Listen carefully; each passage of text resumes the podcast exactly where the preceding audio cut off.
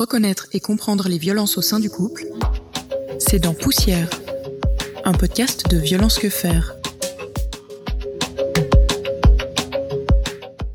En Suisse, une personne meurt toutes les deux semaines des conséquences de la violence domestique, et chaque semaine, la police enregistre une tentative d'homicide. En 2020, parmi les couples hétérosexuels, on compte 12 732 femmes victimes de violences de leurs conjoints et 912 hommes victimes des violences de leurs conjointes, soit 93% de femmes victimes d'hommes dans des relations hétérosexuelles. Alors comment expliquer une aussi grande différence, non seulement en Suisse, mais aussi à travers le monde? Comment expliquer que dans ces mêmes statistiques, on constate qu'une majorité des violences domestiques sont perpétrées par des hommes? Les causes de la violence sont multiples, pas uniquement individuelles mais aussi sociales. Dans cet épisode, nous allons aborder les violences au sein du couple en parlant de l'impact de rapports de genre, avec Marta Roca Escoda, maître d'enseignement et de recherche au Centre en études genre de l'Université de Lausanne.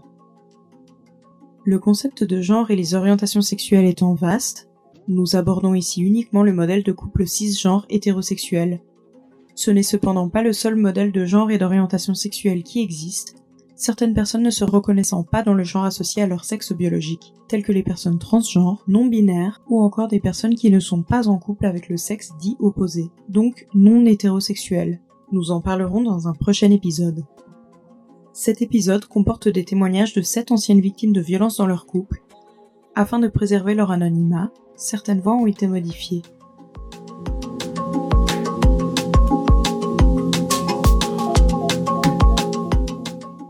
Le genre est un système de bicatégorisation entre les sexes, masculin, féminin, et entre les valeurs et représentations qui leur sont associées cette euh, bicatégorisation n'est pas neutre, elle est hiérarchisée. En effet, euh, en fait, le genre euh, fonctionne par des rapports de domination et de hiérarchie d'un sexe sur l'autre. Et le concept de genre renvoie donc à la question du pouvoir, des hiérarchies, de classification et des identités. Le genre est aussi un ensemble de discours et de pratiques qui produisent la différence entre les sexes une différence hiérarchique où tout ce qui a trait au masculin a plus de valeur que ce qui est associé ou identifié au féminin. Mais attention, les rapports ne sont pas figés. Ces rapports changent au cours de l'histoire, mais aussi dans les espaces sociaux. Cela veut dire qu'ils ne sont pas immuables, donc on aura compris, le sexe est social, même s'il y a des traits corporels, évidemment, des caractéristiques biologiques, mais c'est l'interprétation sociale et individuelle, donc subjective, qui construisent les hiérarchies et des valeurs différentes pour les traits masculins et les traits féminins. Évidemment, il n'y a pas que deux genres, mais un système euh, de bicatégorisation, c'est ça qui est finalement problématique pour euh, la diversité d'identité, de, genre. Et donc, euh, l'homme est masculin, la femme est féminine. Et, et si on va euh, transgresser cette attribution euh, binaire, là, ça pose problème et ça dérange. Mais ça, c'est euh, toute la question des personnes trans, etc., que vous allez plutôt traiter dans un autre épisode.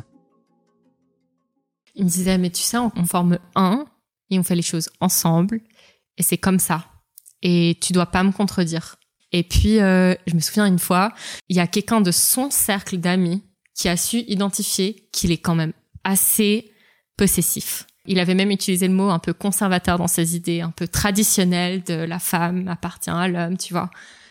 Et euh, je me suis dit, ah ok, c'est peut-être pas que moi. C'est comment on veut façonner notre société sur le long terme pour qu'il n'y ait pas de violence.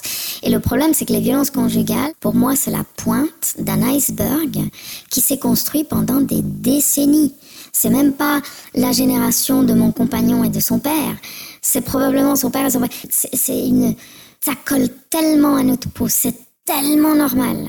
Et c'est ce que je disais à ma thérapeute. Comment j'arrive à développer un socle émotionnel stable pour mes enfants? Si nous prenons par exemple les médias, on peut analyser les interactions qui se déroulent en antenne où les invités femmes peuvent être plus souvent renvoyées à leur physique, à leur tenue vestimentaire, tandis que les invités hommes vont être plus sollicités par leur savoir, leurs compétences professionnelles ou politiques. On peut aussi voir ceci dans des représentations des femmes dans des films ou des séries télévisées, où la question de la domination et des violences des hommes envers les femmes est souvent banalisée. Le fait de, perdre du poids, en fait, des fois, il me montrait des, des actrices ou des des, des, des, meufs connues en me disant elle est super belle tu devrais être comme elle. Et du coup toi tu te dis ah ouais je devrais être comme elle effectivement. Donc il y avait ça il y avait les vêtements. Et le concept de genre commence aussi déjà à la toute petite enfance. On leur transmet des attentes différentes des rôles et des statuts différents en fonction de leur sexe des attributs masculins comme la virilité la force, la puissance, la domination, le savoir, on, les encourage plus chez les garçons. Et les attributs féminins comme la bienveillance, la douceur, la soumission, on peut les encourager plus chez les filles. en classe, par exemple, une fille rebelle ou agressive sera perçue comme agaçante, tandis qu'un garçon rebelle sera plus accepté et plus excusé sous prétexte qu'il a besoin de se défouler. Dans la, cours, la cour d'école, les garçons, ils ont beaucoup plus recours à la violence que les filles entre eux. Et ils sont plus encouragés aussi à utiliser ce qui est force, mais pas que. C'est aussi, euh, même à la crèche, hein, il y a eu des études qui montrent que les, les, garçons sont aussi plus encouragés à faire des constructions et les, les filles aller euh, coucher les bébés, hein, les, les, poupées. Donc il y a déjà des rôles, hein, c'est ce qu'on appelle les rôles de genre, qui s'installent mais ils ne sont pas innés. Mais attention, ceci ne veut pas dire que tous les garçons sont violents et que toutes les filles sont soumises.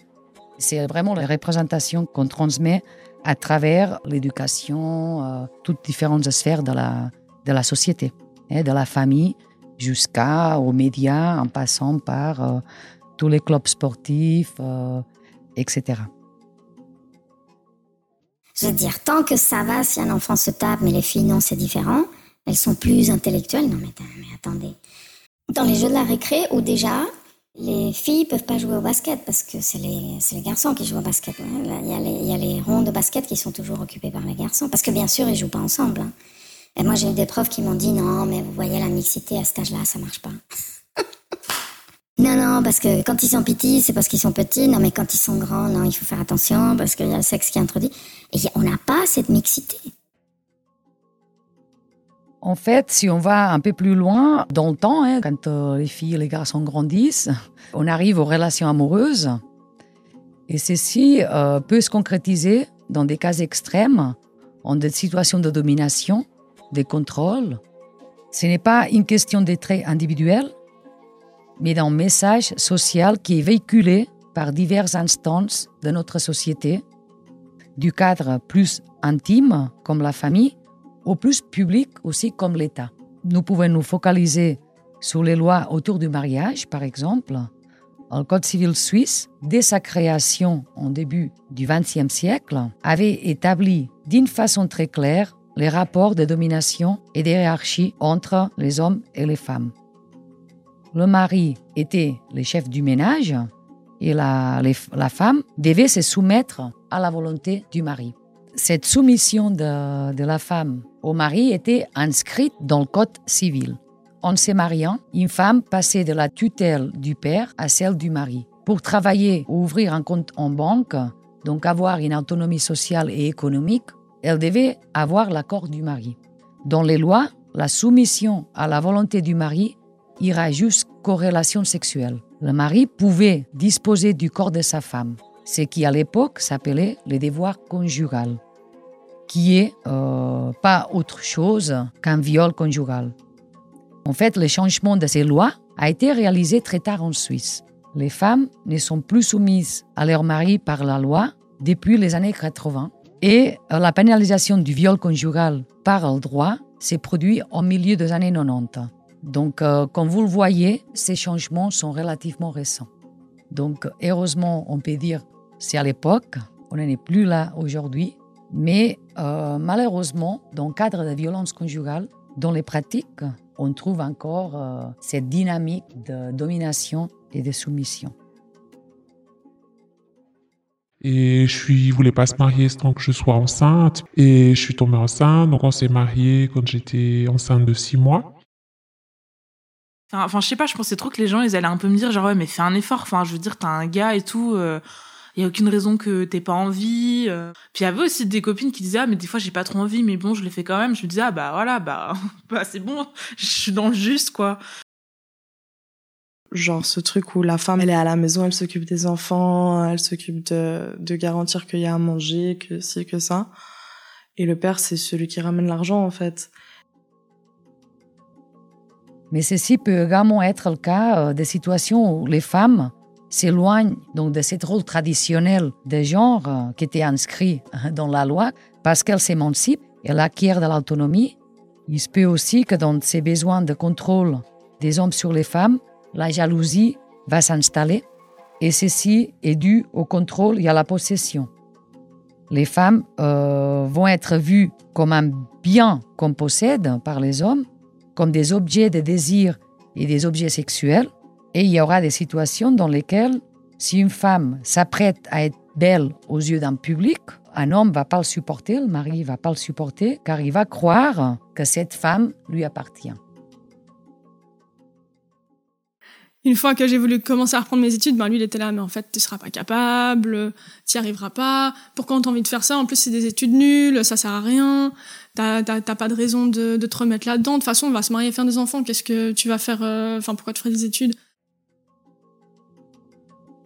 Donc cela peut paraître archaïque en 2021, mais ces situations existent encore. Il suffit euh, de regarder euh, les statistiques sur les violences conjugales en Suisse. À Genève, la police cantonale reçoit près de deux signalements par jour pour les cas de violences conjugales.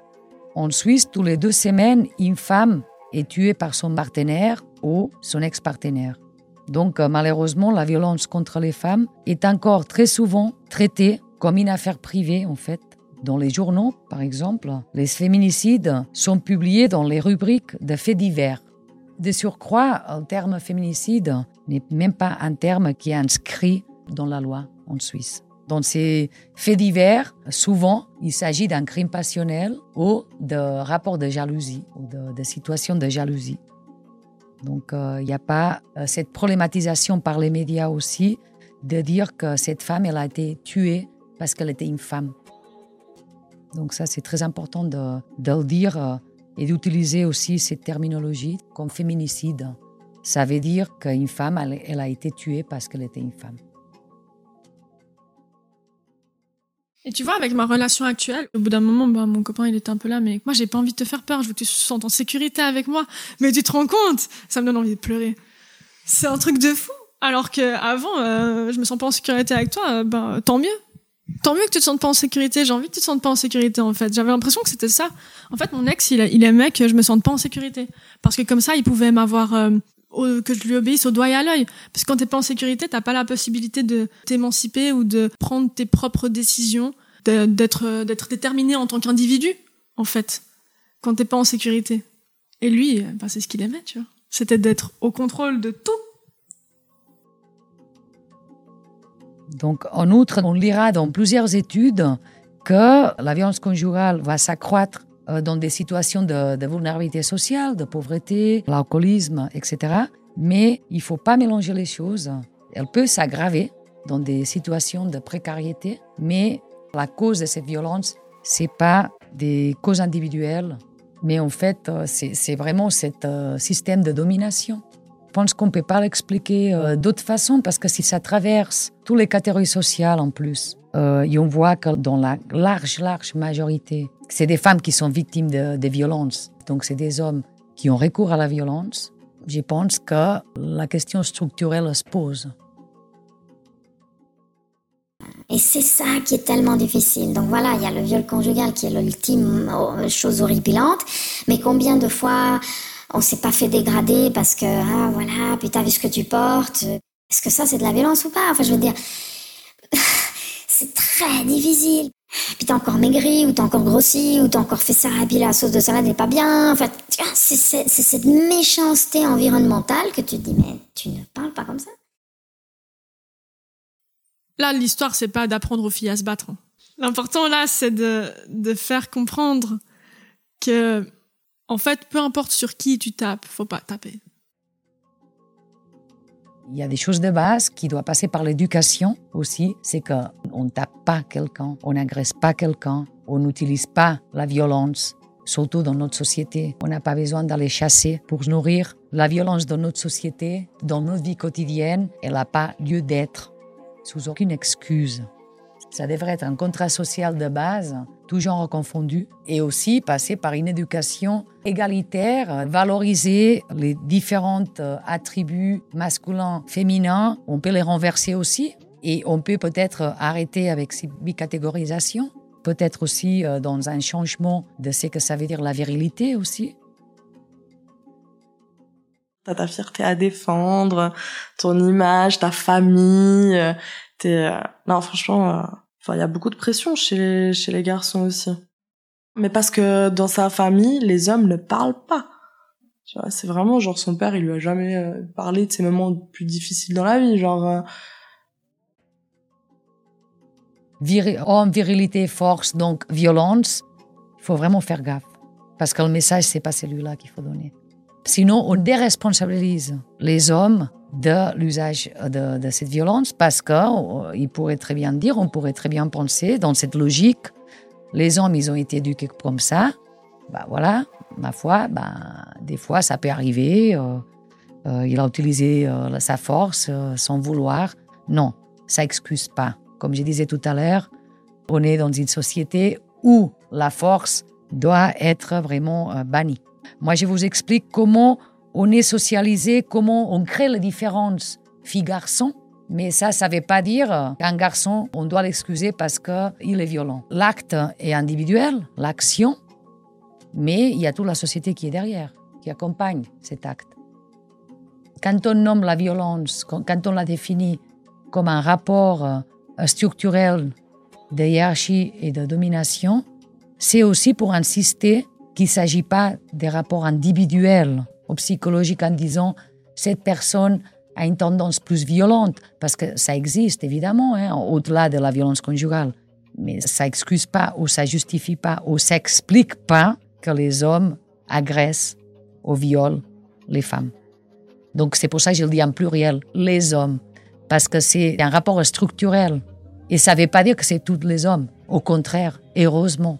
Et moi, je suis persuadée que dans les nouvelles générations, du moment qu'on euh, instaure, et on a déjà instauré beaucoup plus d'égalité, et il y a une éducation plus égalitaire, moins stéréotypée, moins, binaire aussi, je pense qu'on pourra aussi euh, changer euh, ces rapports structurels.